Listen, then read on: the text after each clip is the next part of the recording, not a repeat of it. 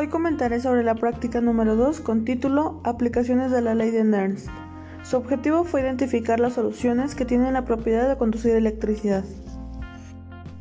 Primero se conectó un circuito eléctrico en serie donde se ocupó cable conductor de electricidad. Yo utilicé de cobre. Dos pilas de 4.5 volts para completar 9. Un frasco de vidrio pequeño, un foco pequeño, un socket de foco pequeño y plastilina para sostener los cables además de distintas soluciones que mencionaré en un momento.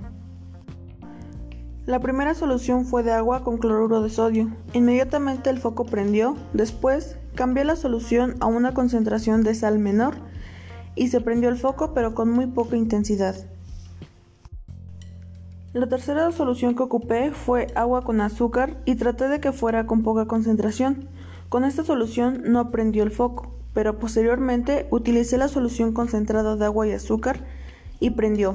Muy poco y rápidamente se apagó también, pero fue satisfactorio ver lo que ocurrió. La quinta solución consistió en agua con bicarbonato de sodio a baja concentración y el foco no prendió. Lo mismo ocurrió con esta misma solución, pero con más bicarbonato. Estas soluciones no fueron conductoras eléctricas.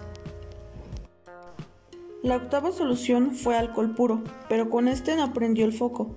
De la misma manera, cuando ocupé el vinagre puro, no se emitió ninguna energía hacia el foco.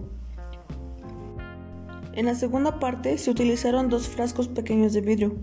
En un frasco coloqué el ánodo, que fue la solución de cloruro de sodio, y en el otro frasco el cátodo, que fue el vinagre. El puente salino consistió en una manguera conectando los dos frascos pero sus extremos tapados con papel filtro. Posteriormente coloqué en los dos frascos una solución de cloruro de sodio y el foco prendió muy poco, pero se pudo notar que hubo conductividad eléctrica. Por otro lado, al utilizar las monedas de 50 centavos conectadas a los cables del circuito, tampoco se emitió ninguna conductividad. Concluyo diciendo que todas las sales forman iones al disolverse en agua y por lo tanto se convierten en disoluciones conductoras de electricidad. Entonces me di cuenta que todos los materiales pueden conducir electricidad, pero intervienen factores que impiden a que esto ocurra. Cuantos más iones tenga una disolución, mayor será la posibilidad de conducir energía eléctrica.